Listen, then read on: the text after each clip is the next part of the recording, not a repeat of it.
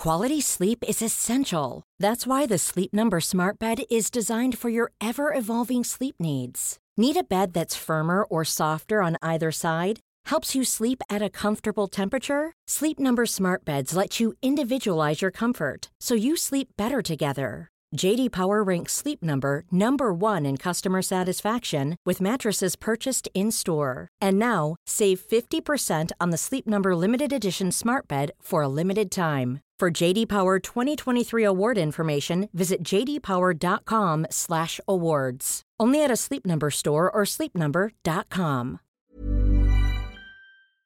Le 30 mai 2005, Nathalie Holloway, de 18 ans, a disparu pendant qu'elle était en vacances à Aruba, était dans un voyage scolaire. La disparition de Natalie Holloway a été médiatisée partout dans le monde. On a parlé d'elle à CNN alors que l'enquête stagnait depuis longtemps. On a parlé d'elle à Good Morning America et sa mère est même devenue célèbre, et devenue animatrice d'une émission de télé grâce un peu à la disparition de sa fille. Honnêtement, c'est assez rare les gens qui ne connaissent pas la disparition de Natalie Holloway. Même moi, j'ai fait une longue vidéo sur le sujet. Je vais la mettre dans la barre de description pour ceux que ça intéresse. Presque en même temps, euh, quelques mois plus tard, en Colombie-Britannique, soit le 21 septembre 2005, la même année, on a Tamara Chipman de 22 ans qui a disparu dans des circonstances aussi mystérieuses. En comparaison à l'affaire Natalie Holloway, la disparition de Tamara Chipman a eu droit seulement qu'à une petite colonne dans le journal local de sa ville. Pourquoi donc? Ben, en fait, Tamara Chipman est une jeune femme autochtone. Selon une étude publiée dans le The Law and Society Association, les femmes autochtones qui disparaissent au Canada reçoivent 27 fois moins de couverture médiatique que les femmes blanches. Elles reçoivent aussi des articles plutôt indifférents et moins détaillés. Bien souvent, il n'y a même pas de photos de la victime. Ça, on va en parler un petit peu plus tard dans la vidéo.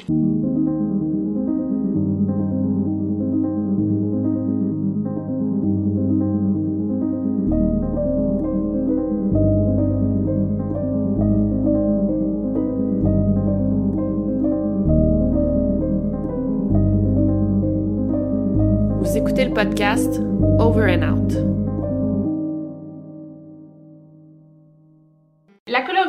C'est une province du Canada. C'est la province qui est complètement à l'ouest. En fait, le Québec, c'est complètement à l'est. Colombie-Britannique, complètement à l'ouest. Dans cette province, il y a la fameuse autoroute 16. Sur cette autoroute, il y a une partie qui fait environ 725 km située entre les villes Prince George, qui a une population de 80 000 personnes, et Prince Rupert. Entre les villes, il y a une longue route qui est peu peuplée. Euh, quand on conduit la nuit, on peut être plusieurs minutes sans voir euh, d'autres voitures passer. On va voir surtout des gros camions, des gros euh, trailers. Et c'est cette triste et longue autoroute qu'on surnomme The Highway of Tears, l'autoroute des larmes.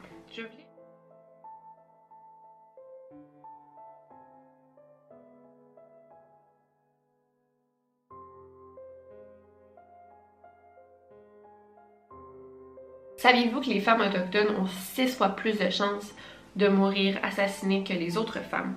En fait, juste en étant autochtone, tu cours un risque beaucoup plus accru euh, que les, autres personnes au Canada, que les autres résidents du Canada. Et c'était une femme, c'est encore pire. Au Canada, on estime qu'il y a environ 1200 femmes autochtones portées disparues ou qui ont été assassinées. Ça reste une estimation. On pense que le nombre est beaucoup plus grand. Euh, par exemple, il y a des disparitions euh, qui n'ont jamais été reportées. Fait que c'est pourquoi on pense qu'il y a beaucoup plus euh, de personnes, de femmes disparues. On pense que ça s'élève à 4000 femmes autochtones portées disparues et assassinées. Et 40% de ces meurtres restent irrésolus à l'heure qu'il est. Sur l'autoroute des larmes, il y a ce phénomène étrange que plusieurs femmes disparaissent sur l'autoroute ou euh, sont assassinés. On ne sait pas vraiment qu'est-ce qui se passe. Euh, est-ce que c'est un tueur en série? Est-ce que c'est plusieurs tueurs? Est-ce que c'est la condition de ces femmes-là qui fait qu'elles sont plus vulnérables? C'est ce qu'on va voir aujourd'hui. Il y a énormément de victimes. Malheureusement, on va pas pouvoir entrer en profondeur avec chacune des histoires de chacune des victimes. Mais je vais vous parler de 3-4 cas assez touchants euh, pour vous montrer l'ampleur du phénomène, mais aussi à quel point ça a pris du temps avant qu'on prenne ça au sérieux.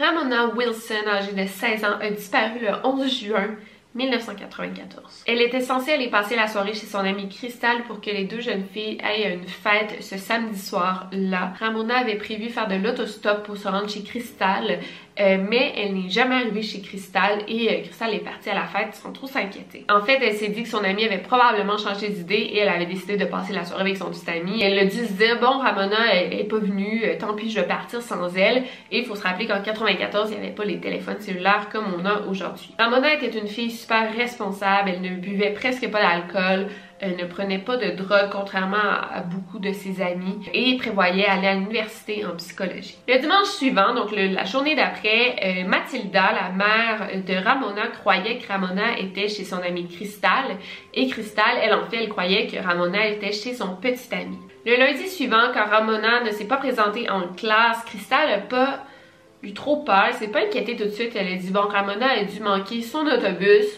pas très grave de manquer une journée de classe. Mais dans l'après-midi, quand Ramona ne s'est pas présentée au travail, c'est là qu'ils ont su que quelque chose clochait. Quand enfin Mathilda est entrée en contact avec Crystal et que les deux femmes se sont rendues compte que Ramona n'avait pas été vue depuis samedi matin, c'est là qu'elles ont tout de suite su que Ramona était en danger. Mathilda et Crystal se sont rendues au poste de police pour reporter la disparition de Ramona. Le policier a dit Ah, écoutez, euh, faites-vous-en pas trop avec ça. Ramona, c'est une jeune fille de 16 ans, l'été commence, elle a dû partir 3-4 jours, elle va revenir. Mathilda, complètement choquée par la réponse des policiers, savait que sa fille ferait pas ça, partir 3-4 jours sans aviser.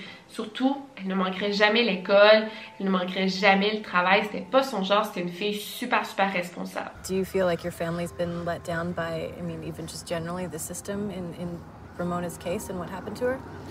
Oh, definitely. It was really difficult to to get a full view of the roles of the RCMP at the time, the roles of victim services, the roles of Crime Stoppers.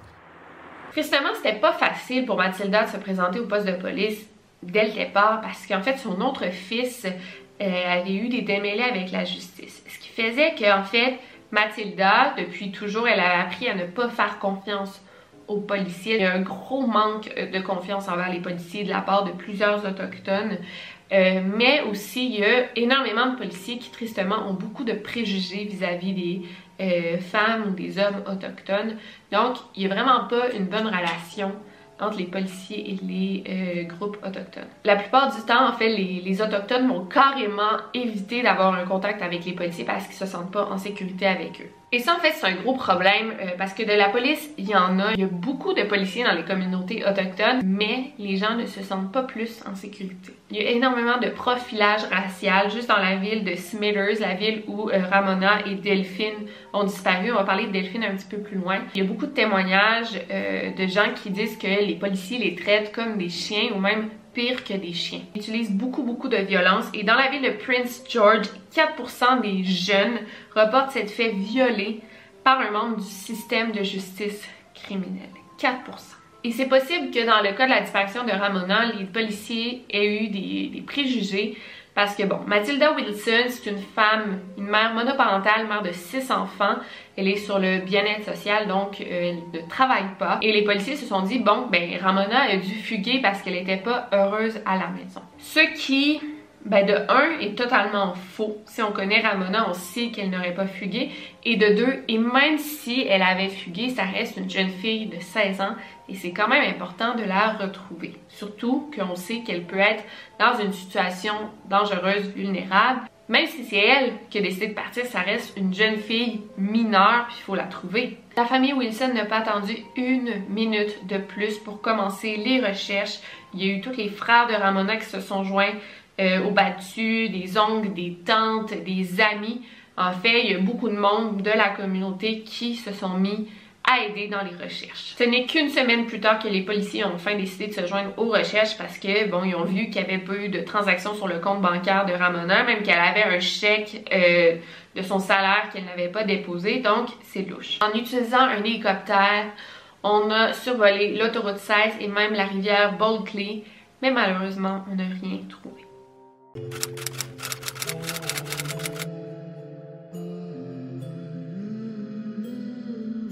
Quatre ans avant la disparition de Ramona Wilson, on avait Delphine Nical de 16 ans qui a disparu le 13 juin 1990. Contrairement à Ramona Wilson, Delphine, elle a pas eu la chance de grandir dans une famille euh, unie. Euh, en fait, le mari de sa mère était alcoolique, ce qui faisait que Delphine n'aimait pas trop être à la maison, donc elle passait la plupart de son temps dans les rues euh, avec euh, des filles de son âge, il faisait des choses assez illégales, donc elle était plus à l'extérieur que chez elle. À l'âge de 15 ans, on l'a envoyée dans un centre de délinquance juvénile et la pauvre Delphine fait beaucoup de centres différents de, comment on appelle, comme de réhabilitation un peu, là, elle en a connu beaucoup pour son âge. Un fait étonnant, Delphine, c'était une des meilleures amies de Crystal, la meilleure amie de Ramona, euh, les filles passaient beaucoup de temps ensemble, mais Delphine et euh, Ramona ne se connaissaient pas tellement, mais il y avait une très bonne amie en commun. Le 13 juin, Delphine a passé du temps avec ses amis et elle a décidé de faire de l'autostop pour rentrer chez elle, mais elle n'est jamais rentrée. Donc j'en ai parlé un petit peu dans ma vidéo de Amber Tukaro, mais dans les années 90, et c'est encore pas mal le cas, il y a beaucoup de jeunes femmes autochtones ou de jeunes autochtones euh, qui ont l'habitude de faire de l'autostop malgré tous les dangers que ça peut apporter. Pourquoi est-ce qu'on pratique autant l'autostop euh, dans les communautés autochtones? C'est que, bon, plusieurs raisons. Premièrement, le Canada, c'est un très grand pays. Si on compare à la France, il y a souvent plusieurs, des centaines de kilomètres qui sépare deux villes, deux villages, fait que ça peut pas se faire à pied. De plus, il y a très rarement des euh, transports en commun qui euh, t'amènent d'un village à l'autre et s'il y en a, c'est à des horaires précis de la semaine, c'est pas à chaque jour ni à chaque heure, encore moins, et c'est assez dispendieux. C'est pas n'importe qui qui peut se le permettre. Ensuite, si on parle des jeunes femmes autochtones, ben, la plupart d'entre elles n'ont pas permis de conduire et si elles en avaient un, je pense pas qu'elles auraient les moyens de se payer euh, une voiture, en fait, c'est une minorité euh, dans les communautés autochtones qui peuvent se payer une voiture. là, je veux vraiment pas généraliser, je te parle de ces villages autochtones-là en Colombie-Britannique. C'est vraiment une minorité qui ont les moyens de se payer une belle voiture. Euh, fait que, tu sais, même si les jeunes filles peuvent pas conduire, ben leurs parents ont pas de voiture, ni leur oncle, ni leur tante. Donc, la seule solution qui leur reste pour ces jeunes femmes autochtones pour se rendre un rendez-vous médical pour aller faire le supermarché, pour juste aller voir des amis, en fait, c'est de faire de l'autostop. Oui, c'est dangereux, mais souvent, c'est la seule solution. Quand la famille de Delphine a décidé de la reporter disparue, la police a répondu que Delphine était sûrement partie euh, à quelque part, qu'elle reviendrait. Mais encore là, les proches de Delphine savaient que c'était faux, que ça c'était pas une option parce qu'en fait, la mère de Delphine, Judy, était très très malade et c'est euh, Delphine qui s'en occupait. Donc, elle serait pas partie plusieurs jours sans aviser quand sa mère dépendait autant d'elle. Jamais elle aurait abandonné sa mère et si elle avait décidé de fuguer, ben en fait, elle aurait amené des trucs avec elle et là, elle avait comme laissé toutes ces choses, ses effets personnels derrière elle. Donc ça nous donne une bonne idée que c'était pas vraiment une bonne théorie, une bonne hypothèse que Delphine ou Ramona avaient fugué, mais les policiers vont toujours à cette solution-là. Une jeune femme autochtone, elle a décidé de fuguer parce qu'elle est pas bien à la maison. Mais faut, c'est du cas par cas, il faut vraiment vérifier avant d'arriver à des conclusions. Donc les premiers jours, c'est Cristal, les amis, les sœurs de Delphine qui ont euh, commencé les recherches. Tristement, Judy, la mère de Delphine, était hospitalisée, donc elle ne pouvait pas faire les recherches d'elle-même. Donc les filles ont imprimé des posters et ont commencé à faire du porte-à-porte euh, pour parler de la situation de Delphine. Et juste, genre, j'avais jamais vraiment pensé à ça, mais juste imprimer des affiches avec la photo de Delphine en couleur, ça a coûté environ 300 dollars pour avoir une bonne quantité d'affiches. Et ça, les filles n'avaient même pas le moyen de payer ça. Alors que si elles avaient eu de l'aide des policiers, mais elles auraient eu plus de ressources pour justement imprimer des affiches. Fait que là, les filles devaient marcher pour faire du porte-à-porte, même faire de l'autostop pour aller à l'autre village pour parler de la disparition de Delphine, alors que si les policiers avaient aidé, ben ça serait beaucoup plus facile. Et comme la jeune Delphine avait déjà eu un passé criminel, elle avait eu des démêlés avec la justice, mais là les policiers voulaient comme encore moins aider. Fait que la famille et les proches de Delphine étaient vraiment laissés à eux-mêmes. Le 10 octobre, quatre mois plus tard, le journal local a en fait une petite colonne sur la disparition de Delphine. Imaginez-vous, quatre mois plus tard, enfin, un média daigne s'y intéresser. Et là, c'était pas grand chose, c'était juste genre, il y a la jeune Delphine qui est disparue. On est loin du CNN puis de Good Morning America. Judy, elle voulait faire comme dans les autres histoires de dispersion, offrir une récompense, mais elle ne recevait aucun don. Il y a personne qui s'intéressait à cette histoire. Ici, on est choqué par rapport à la dispersion de Ramona, à quel point personne ne s'y est intéressé. En fait, dans le cas de Delphine, c'était encore pire. Heureusement, euh, quand euh, l'histoire de Ramona a pris un petit peu plus d'ampleur dans les médias, comme Delphine, euh, l'histoire de Delphine est comme embarquée par défaut. Fait que là, on s'intéressait à Delphine et Ramona, à leur disparition. Fait que c'est un peu grâce à Ramona qu'on s'est intéressé à Delphine, tristement. Il y a l'organisme Missing Children Society of Canada qui a réussi à amasser 10 000 dollars pour offrir en récompense à quiconque qui apporterait des informations sur la disparition de Ramona euh, Delphine. Même si, bon, il n'y a pas grand chose pour dire que les deux disparitions étaient reliées, mais juste dans les faits, ces deux jeunes femmes autochtones qui ont disparu à peu près au même endroit, mais ça peut nous, donner une idée que peut-être que les disparitions sont reliées. En 1995, Judy, la mère de Delphine, a écrit une lettre super touchante euh, au journal Interior Muse. Euh, je vous l'ai traduit. juste en traduisant, j'avais les larmes aux yeux en lisant ça. Euh, là, ça va. Euh, mais je vais vous la traduire. Je pense que ça va vous montrer à quel point ça peut être touchant et comment Judy a dû se sentir quand elle a vu que personne lui venait en aide. Mon nom est Judy Nicole et tout le monde sait que ma plus jeune fille, Delphine Nicole, a disparu il y a 5 ans. C'est vraiment pénible de voir tous les efforts que la communauté ont mis pour aider la famille de Ramona Wilson. Ils ont aidé à ramasser des fonds, etc. Surtout car il n'y a aucun effort qui a été fait pour chercher ma fille. Il me semble que tout a été fait pour chercher Ramona. Et je ne suis pas fâchée contre sa famille, mais je sens que je suis discriminée puisque j'ai supplié, écrit des lettres, fait plein d'appels téléphoniques sans réponse. Et j'ai essayé plusieurs choses aléatoires pour obtenir de l'aide pour chercher Delphine. Mais j'ai toujours été confrontée à un mur de briques. Pourquoi? Personne ne se soucie de mon enfant, mon cœur est brisé et en deuil et c'est difficile pour moi de m'asseoir et d'observer que rien n'est fait et que personne ne m'aide. Financièrement, il ne me reste plus rien. Émotionnellement, je suis drainée. Physiquement, je suis malade. Personne ne peut m'aider. S'il vous plaît, j'aime ma fille aussi. On pense qu'après ça, Judy a tout simplement abandonné et plus tard cette année-là, Judy est décédée.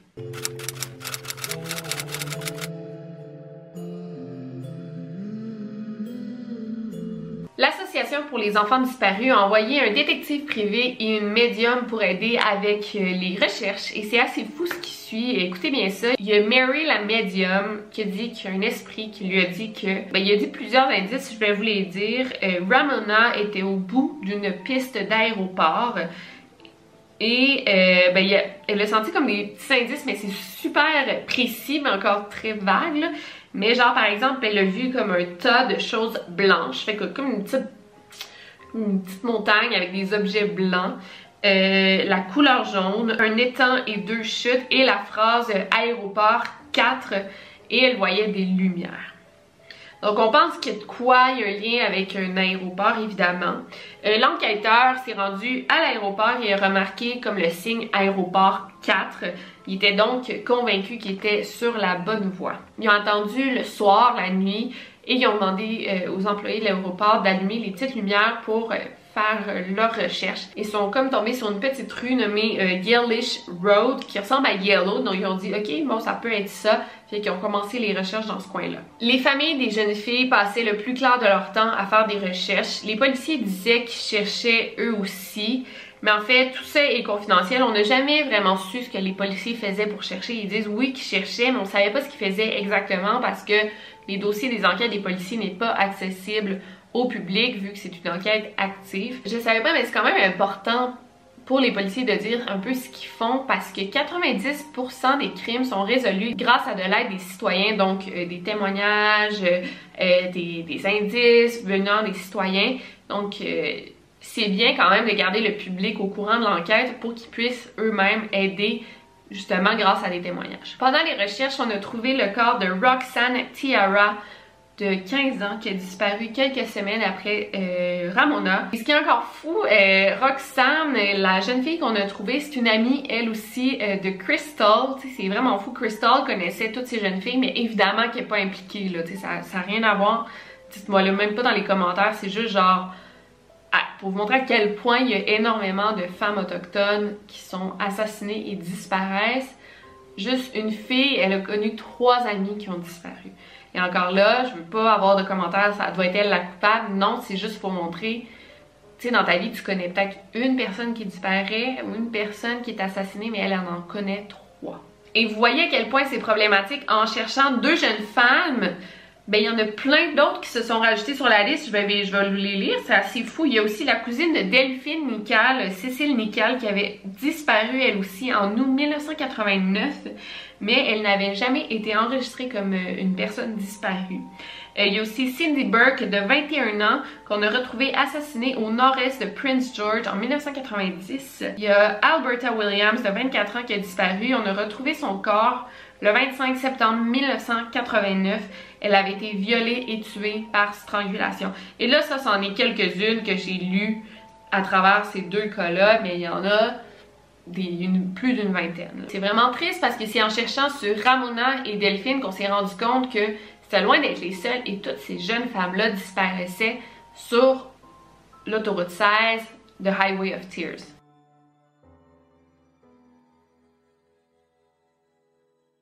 Ironiquement, en janvier 1995, il y a Melanie Carpenter de 23 ans qui a été kidnappée en banlieue de Vancouver et en seulement quelques jours, la famille a réussi à amasser 50 000 dollars, c'est assez fou pour offrir en récompense. pourtant, les circonstances sont les mêmes. C'est une jeune fille qui disparaît en Colombie-Britannique et même qu'on aurait dû porter moins d'attention à Melanie Carpenter parce que c'est une adulte, elle a quand même 23 ans, alors que Ramona et Delphine ont genre 16 ans. Donc ça aurait dû plus intéresser les médias si on voit selon, euh, les statistiques. Mais non, l'histoire de Melanie Carpenter était super connue. Elle a été médiatisée partout au Canada. Il y avait des centaines et des centaines de volontaires qui ont aidé pour la chercher. Et seulement une semaine après la disparition de Melanie, l'affaire a été résolue.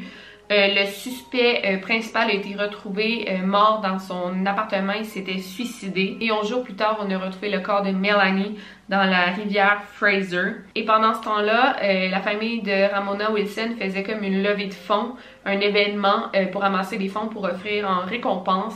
Il y a eu moins de 100 personnes qui se sont présentées. Et avec l'argent qu'on gagnait, ils ont juste pu rembourser l'événement. Fait qu'ils se sont même pas fait du profit pour offrir en récompense c'est fou, là. Tu sais, Melanie Carpenter, la belle blonde de 23 ans, ils ont réussi à ramasser 50 000 puis on a résolu l'affaire en 10 jours. Et Ramona Wilson, nada. Je dis pas qu'une disparition est plus importante qu'une autre. En fait, c'est une bonne nouvelle qu'on ait réussi à retrouver Melanie Carpenter aussi vite parce que ça reste une victime et sa disparition est autant importante que les autres disparitions. Mais en fait, je me demande juste si Melanie Carpenter avait été une femme autochtone, est-ce qu'on l'aurait retrouvée aussi rapidement? J'en doute très très très très fortement. Et je veux pas privilégier une disparition par rapport à une autre, sont toutes importantes. Chaque victime mérite qu'on parle d'elle, mérite qu'on la retrouve, mais il devrait justement pas avoir de discrimination au niveau des victimes. Et là, le 9 avril 1995, il y a des jeunes qui faisaient du 4 roues, pas loin de la Yellish euh, Road, justement, que la médium avait parlé. Euh, ils ont découvert des ossements dans les bois. Près des ossements, il y avait une corde jaune fluo euh, jaune, vous vous rappelez la couleur, et un tas de câbles de nylon blanc. ça faisait comme une petite butte, un amas de choses blanches. Et euh, les policiers ont réussi à identifier le corps assez rapidement grâce aux informations dentaires. C'était bel et bien Ramona Wilson. They said that uh, we'd like you to identify the clothing that we found and we think it's your daughter's. And I knew right away when I went in there, they had all her clothes hanging up, and, and it was it was all her clothes. L'état dans lequel on l'a retrouvé, comment ses, ses, vêtements étaient disposés, ben on doute que le meurtre était de nature sexuelle. C'était des ossements, fait qu'on peut pas savoir si elle a été violée, mais juste genre comment ses, ses vêtements étaient, on a pu savoir ça apparemment.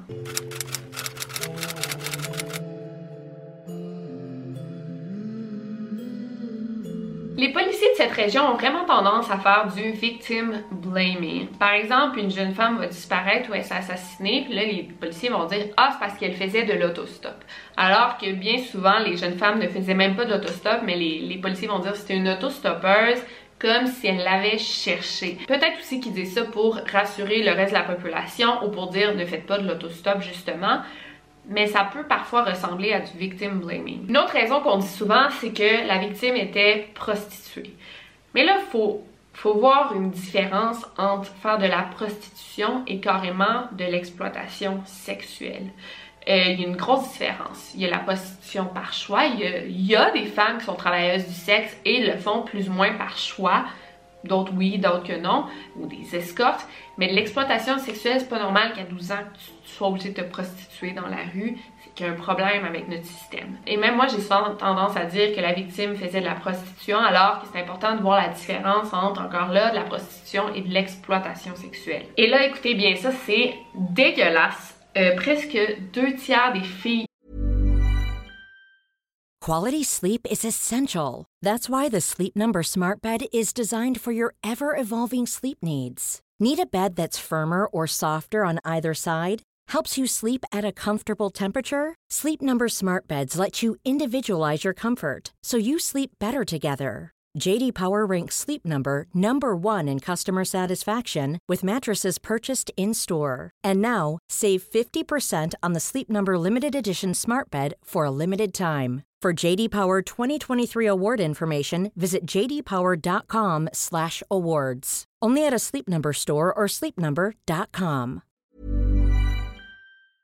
Autochtones ont été abusées sexuellement quand ils ont atteint la majorité. Deux tiers des filles autochtones ont été violées. Je vais parler de Roxanne Tierra de 15 ans euh, pour vous donner une petite idée de qu'est-ce qui a bien pu arriver.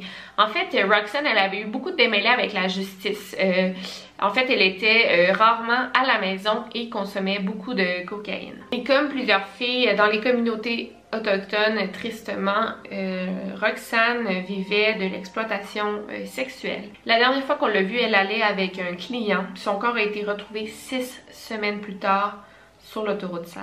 On pense que Roxanne a été assassinée par quelqu'un qui connaît très bien la région. Euh, ses funérailles ont eu lieu le 8 décembre 1994 et le jour suivant ses obsèques, c'est arrivé à nouveau.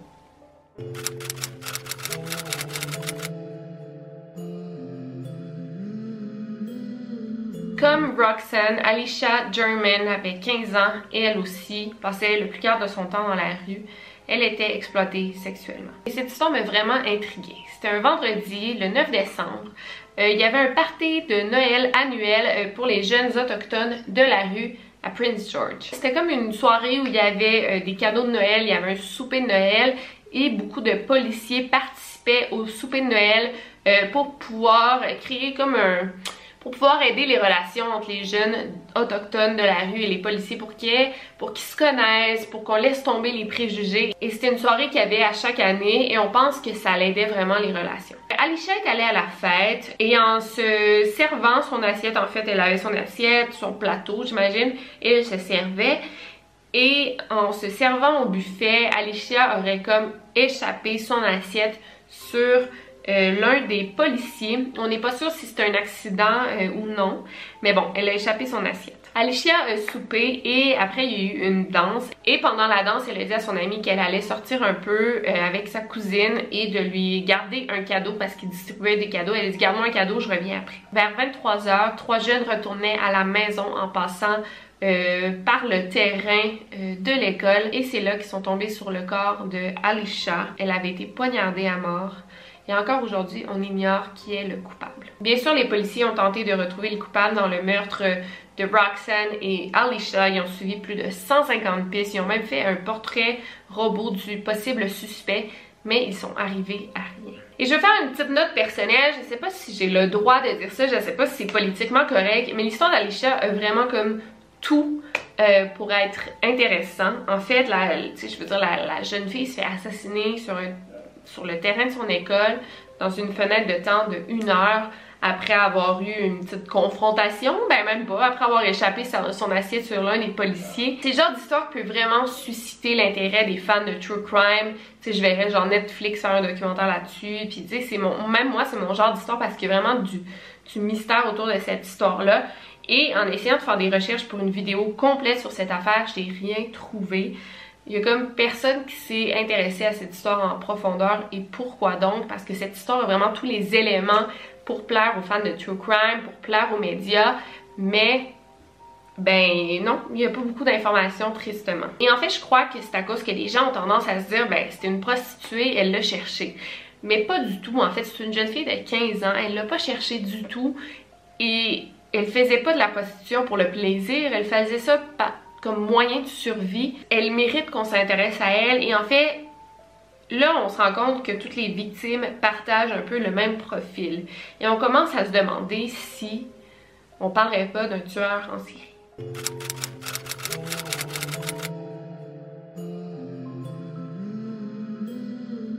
C'est très possible qu'il y ait un tueur en série. Une jeune femme de 16 ans, aussi prostituée ou exploitée sexuelle euh, à Prince George, qui a témoigné qu'un client qui l'a embarqué une fois, il a accepté de payer 150 dollars pour du sexe. La jeune fille s'est déshabillée, elle est comme arrivée pour sortir une capote, un condom. Euh, et l'homme s'est fâché, il a frappé sa tête contre le tableau de bord, qui est très très violent, euh, ce qui a fendu le crâne de la jeune fille. Elle a réussi à sortir de la voiture et s'enfuir, mais l'homme l'a rattrapé, il l'a violé et euh, il l'a laissé nu sur le bord de la route. Il a juste jeté ses vêtements par la fenêtre et il est parti. Une autre jeune fille de fucking 12 ans, j'en reviens pas qu'il y ait des filles de 12 ans au Canada qui se prostituent, ça me fait, ça me fait vomir. Euh, elle a eu le même client, euh, il a payé 80$ pour des relations sexuelles. Quelques mois plus tard, elle a eu le même client qui lui a offert 150$ pour du sexe agressif. Euh, il y a eu une confrontation violente durant l'acte. Elle a réussi à s'enfuir, mais il a à comme la rattraper. Il a dit si tu me dénonces, euh, genre, il y a personne qui va te croire et elle, elle a réussi à témoigner en cours contre cet homme. Plusieurs autres jeunes filles se sont plaintes de cet homme au comportement très agressif qui s'appelait David William Ramsey. C'est un juge provincial Prince George, un juge. Euh, ses victimes étaient à peu près toutes pareilles. C'était des jeunes filles mineures qui n'avaient pas de foyer, exploitées sexuellement, abusées mentalement, physiquement toute leur vie, des jeunes filles très vulnérables qui avaient des problèmes avec la consommation de drogue et bien sûr toutes des filles autochtones. On a retiré Ramsey de son poste en 2002 et après on l'a arrêté, il a été condamné à 7 ans de prison mais il est mort en 2008 en prison. On pense aussi que ça aurait pu être le fameux Robert Picton. Euh, je vais faire une vidéo sur lui dans un futur proche, on me le demande beaucoup. Euh, Robert Picton a été accusé d'avoir tué 26 prostituées entre 1978 et 2002. Euh, toutes venaient du même quartier délabré de Vancouver. Ça aurait pu être un super intéressant, mais il allait pas jusqu'à Prince George ou Prince Rupert euh, pour prendre ses victimes, c'était comme beaucoup trop loin pour lui, euh, fait qu'on en doute fortement. D'ailleurs, on n'a pas retrouvé les jeunes filles de l'autoroute 16 sur sa, ferme par après. Euh, bon, il y en a qui ont disparu, mais en tout cas, on pense pas que ça soit lui, mais ça aurait été quand même un suspect intéressant.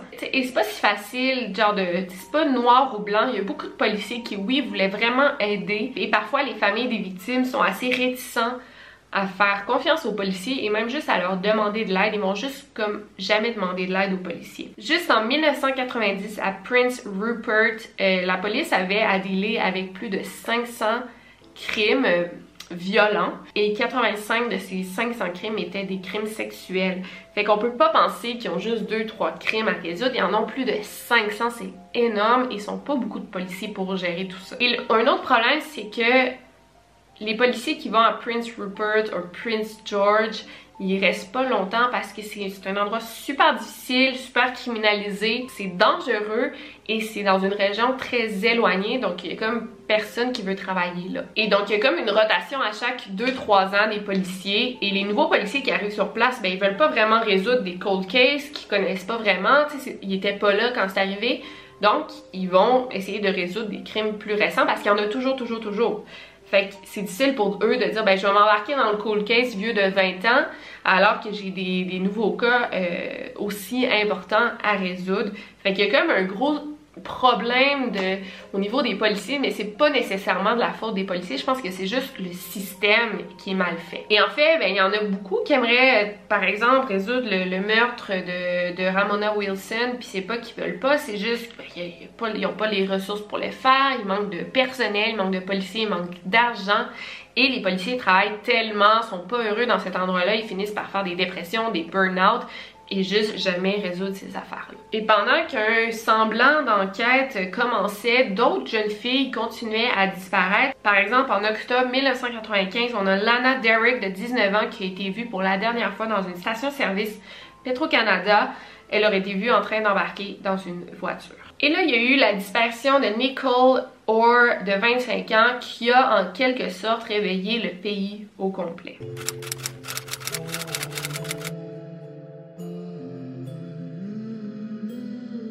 Nicole Orr, c'est une étudiante en art de Halifax. Halifax, c'est euh, en Nouvelle-Écosse, qui est une autre province euh, complètement à l'est du Canada et elle était allée à euh, Prince George durant un été pour planter des arbres. En fait, il y a beaucoup d'étudiants qui font ça l'été comme emploi étudiant parce que c'est quand même payant, t'es à l'extérieur, t'es dehors. Puis il y a vraiment comme une contre-culture hippie. Il y a beaucoup de hippies qui font ça justement, qui sont contre le capitalisme, puis ils vont planter des arbres, ils dorment dans des tentes, puis c'est vraiment un emploi super amusant pour certains, là, ça serait moins mon genre, mais ils s'amusent en gang, puis c'est un emploi étudiant, puis Nicole Orr, elle faisait ça. Donc le 21 juin 2000 2002, Nicole a marché pour se rendre jusqu'à Smithers. Elle portait genre son gros sac à dos et ses amis l'ont déposé puis ils étaient vraiment inquiets qu'elle de l'autostop. Mais Nicole a dit écoutez, je vais pas prendre de risque, je vais pas embarquer dans une voiture avec plein d'hommes ou si je me sens inconfortable, je vais sortir de là.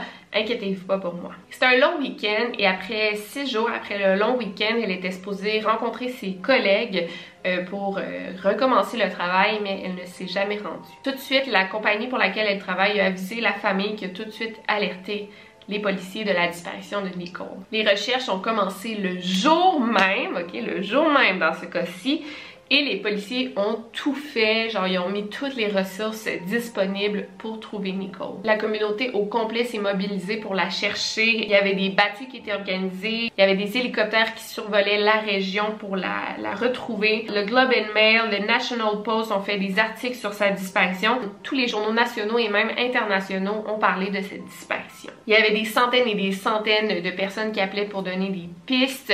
En fait, ce, fut l'une des, des plus grandes recherches de personnes disparues en Colombie-Britannique. Et c'est tellement choquant si on considère toutes les autres disparues avant elle qu'on a jugées moins importantes plein de soupers bénéfices ont été organisés. Il y a même des musiciens qui ont donné des concerts euh, pour ramasser des fonds pour la récompense. On a ramassé 25 000 en quelques semaines. Et étrangement, à aucun moment les policiers ont jugé que la disparition de Nicole pouvait être liée aux autres disparitions des autres jeunes femmes.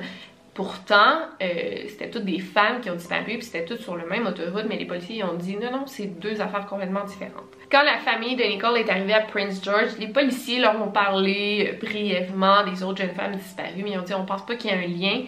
Et là, la famille de Nicole était complètement choquée de voir qu'il n'y avait aucune affiche pour les autres jeunes filles disparues. En fait, toute la ville était tapissée des posters pour la disparition de Nicole, mais mais les parents étaient comme, il y a plein d'autres jeunes filles de disparues, pourquoi il n'y a aucune affiche de ces jeunes filles-là?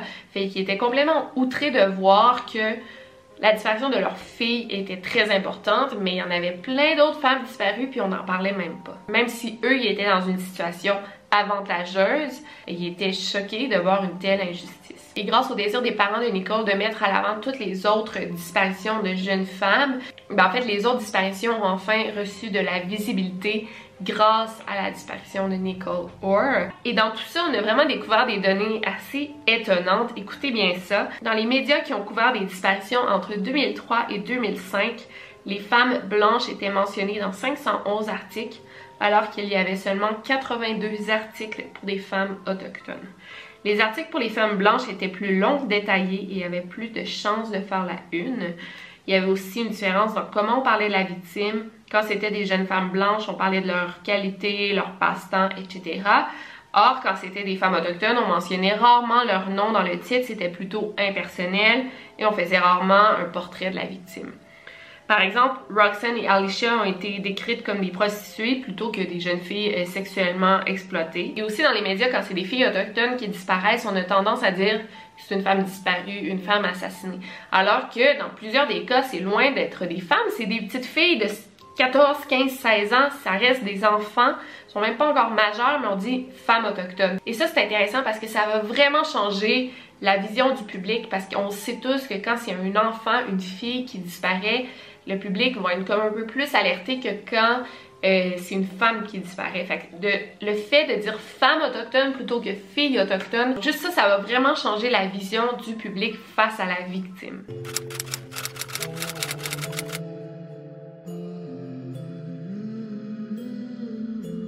Grâce à la disparition de Nicole, le reste du Canada a su qu'est-ce qui se passait sur l'autoroute 16. En 2004, l'Amnesty International a fait un rapport nommé Stolen Sisters, donc sœurs volées, et on a estimé que le nombre de victimes de l'autoroute 16 pourrait s'élever à plus d'une trentaine, et on a insisté que le gouvernement canadien aurait dû faire beaucoup plus pour protéger ces filles euh, et femmes autochtones. Par exemple, on sait que le fait de faire de l'autostop, c'est un grave problème, ça met la vie des, des jeunes femmes en danger. Donc, on a dit, OK, ben là, on veut un autobus, un transport en commun qui va faire Prince Rupert à Prince George, qui va longer l'autoroute 16. Et si le chauffeur d'autobus voit une jeune femme en train de faire du pouce ou en train de marcher sur le bord de l'autoroute, il va être obligé de s'arrêter pour l'embarquer dans l'autobus gratuitement. Ensuite, c'est une longue route déserte. Souvent, il n'y a même pas de commerce. Donc, on a demandé de mettre des, des maisons de sécurité pour que quand les jeunes femmes se sentent en danger, par exemple sur l'autoroute, ben, qu'elles puissent aller s'y réfugier et ben, pour qu'elles se sentent plus en sécurité. On demandait à ce qu'il y ait plus de policiers qui circulent sur l'autoroute euh, pour attraper des autostoppeuses et euh, leur donner du transport. On demandait à ce qu'il y ait des cabines téléphoniques euh, que tu décroches la ligne, ça appelle directement le 911 en cas d'urgence, ça, appelle directement la police. On a demandé qu'il y ait des gros panneaux d'affichage, des billboards, un peu pour euh, conscientiser les jeunes femmes ou même les jeunes hommes de ne pas faire de l'autostop, les dangers de faire l'autostop. Par exemple, chez au Québec, quand on roule, il y a plein de panneaux là, pour conscientiser de ne pas texter au volant, mais on voulait faire un peu la même affaire mais euh, pour que les gens cessent euh, de faire de l'autostop. Et aussi, euh, on voulait aller directement dans les communautés autochtones, dans les écoles, dans les centres communautaires pour parler des dangers de faire de l'autostop pour que de moins en moins de jeunes femmes, jeunes filles, de jeunes hommes le fassent. Ce sont de très bonnes idées en effet, mais ça part d'un problème beaucoup plus gros en fait ça serait quand même important que dans les communautés autochtones, ben, il y ait des cliniques médicales, comme ça ils n'ont pas besoin de voyager d'un village à l'autre pour recevoir des soins médicaux. Juste ça, ça serait une bonne idée. En 2005, le gouvernement fédéral a commencé un projet nommé le projet IPANA, qui est en fait une grosse enquête financée pour résoudre les disparitions et meurtres qui ont eu lieu sur euh, The Highway of Tears. Mais c'était pas facile en fait, parce que les policiers en charge se sont vraiment vite rendus compte que les enquêtes qui étaient entamées étaient loin d'être bien faites. Euh, les rapports policiers étaient super mal faits, il manquait plein d'informations, c'était illisible. Euh, Parfois dans le rapport, il avait dit bon, on a récolté par exemple un pantalon taché de sang et on trouvait plus le pantalon. Il y a des items, des preuves super importantes qui avaient été égarées, qui auraient pu contenir l'ADN du coupable. Ça a juste été perdu à tout jamais. Fait que là, on a vu qu'il y avait quand même des failles dans le système. Juste en mars 2009, on avait déjà documenté 520 affaires. 126 affaires impliquaient des femmes et des filles disparues. Le reste étaient tous des affaires de meurtre irrésolus. C'est énorme, 520 affaires de, de meurtre et de disparition. Et même pendant l'enquête, ben, les disparitions n'arrêtaient pas. les femmes continuaient de disparaître et à être retrouvées mortes sur le bord de l'autoroute. En septembre 2012, les enquêteurs ont enfin annoncé un nouveau euh, développement. En fait, en août 1974, il y avait Colleen Macmillan, de 16 ans, qui a disparu près de sa maison. Euh, située au sud de Prince George. Son corps avait été retrouvé un mois à plus d'une cinquantaine de kilomètres. Grâce aux avancées technologiques, ben on, résout de plus en plus d'affaires. Ben, on a pu identifier l'ADN qui avait été recueilli sur la scène de crime et on a fait un match avec un homme du nom de Bobby Jack Fowler, un genre de vagabond américain qui avait un très long dossier criminel incluant des charges de violence, kidnapping, agression sexuelle et tentative de meurtre. En effet, en fait, Fowler avait habité euh, chez quelqu'un euh, à Prince George en 1974 Et ben, il avait profité de son passage au Canada pour euh, tuer des jeunes filles. On pense qu'il serait impliqué dans deux autres affaires de meurtre qui ont eu lieu à cet endroit, à cette époque. Mais malheureusement, quand on a fait la découverte, euh, Bobby Jack Fowler était déjà mort. Il est mort en 2006 un cancer du poumon. Fait qu'on a pu confirmer l'affaire de Colleen McMillan, mais pour les deux autres cas qu'on pense, on peut pas le confirmer malheureusement. Donc le projet IPANA existe encore et continue à résoudre des affaires, donc c'est un pas dans la bonne direction. En fait, je crois.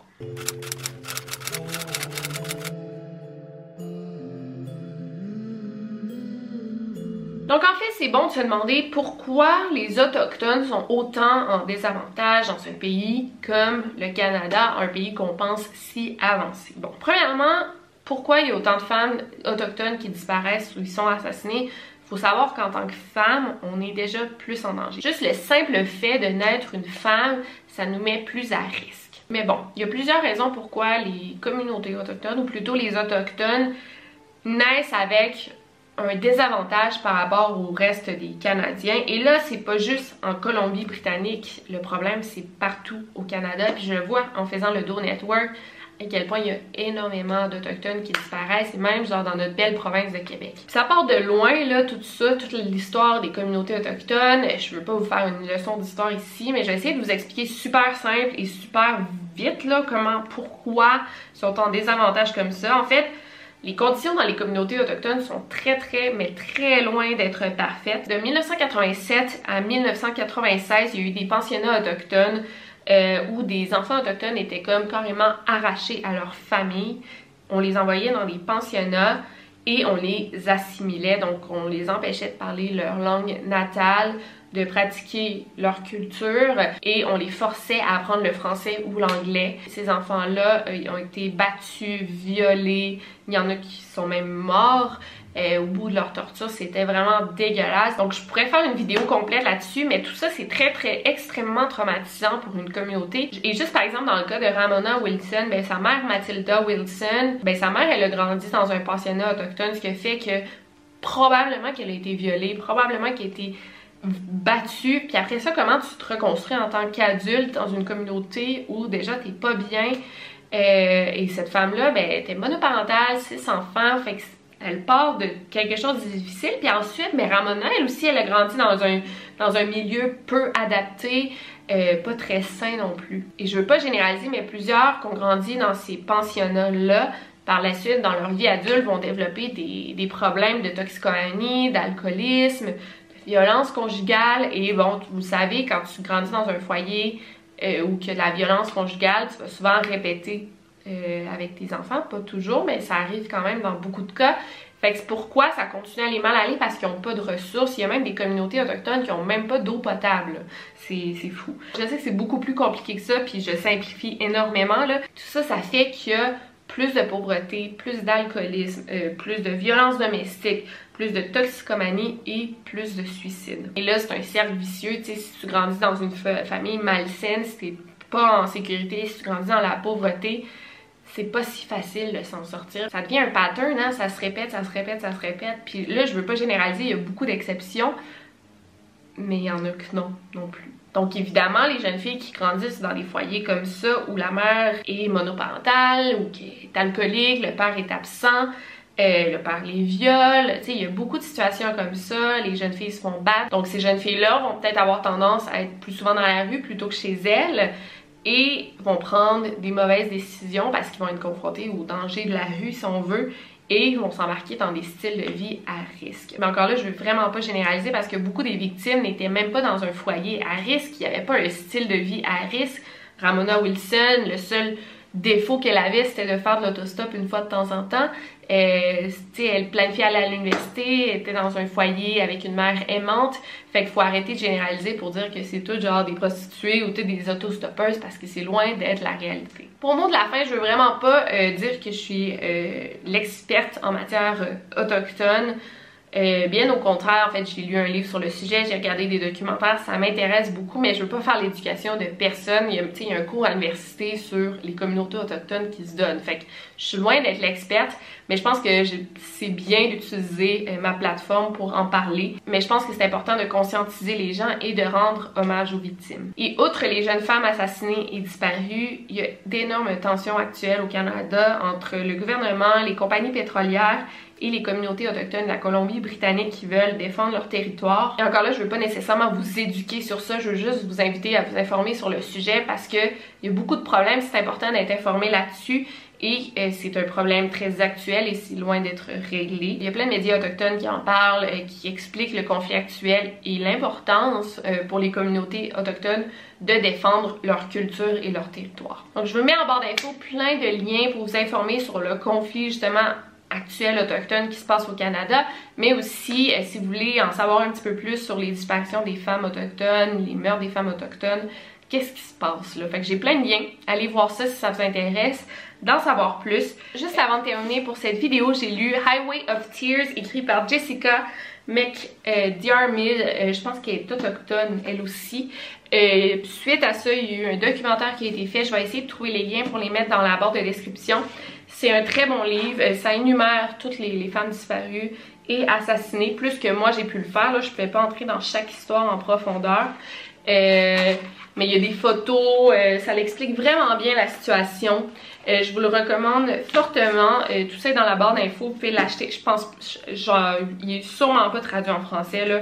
Je vais essayer de chercher, mais en tout cas, non, sûrement pas. bref, fait que voilà. Puis merci encore NordVPN pour avoir sponsorisé cette vidéo. J'espère que vous avez aimé cette vidéo un petit peu plus peu différente. Mais voilà, je trouve ça important. Euh, je parle beaucoup de, jeunes filles blanches qui disparaissent, puis j'aime ça varier le plus possible quand je trouve des informations autant complètes pour une vidéo sur le sujet. Fait que euh, c'était Victoria Chanton. N'oubliez pas de garder l'œil vert. Over and out.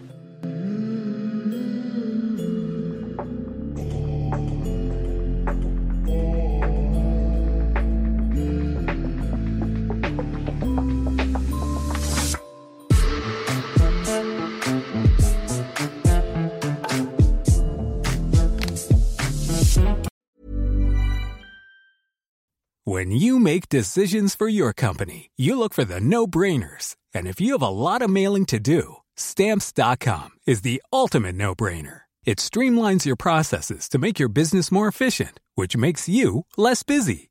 Mail checks, invoices, legal documents, and everything you need to keep your business running with stamps.com.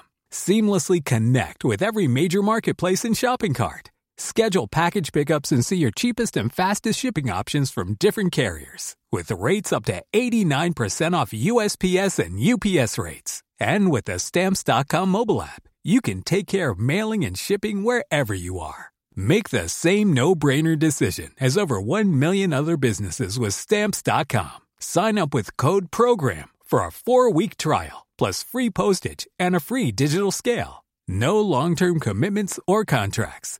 That's stamps.com. Code program.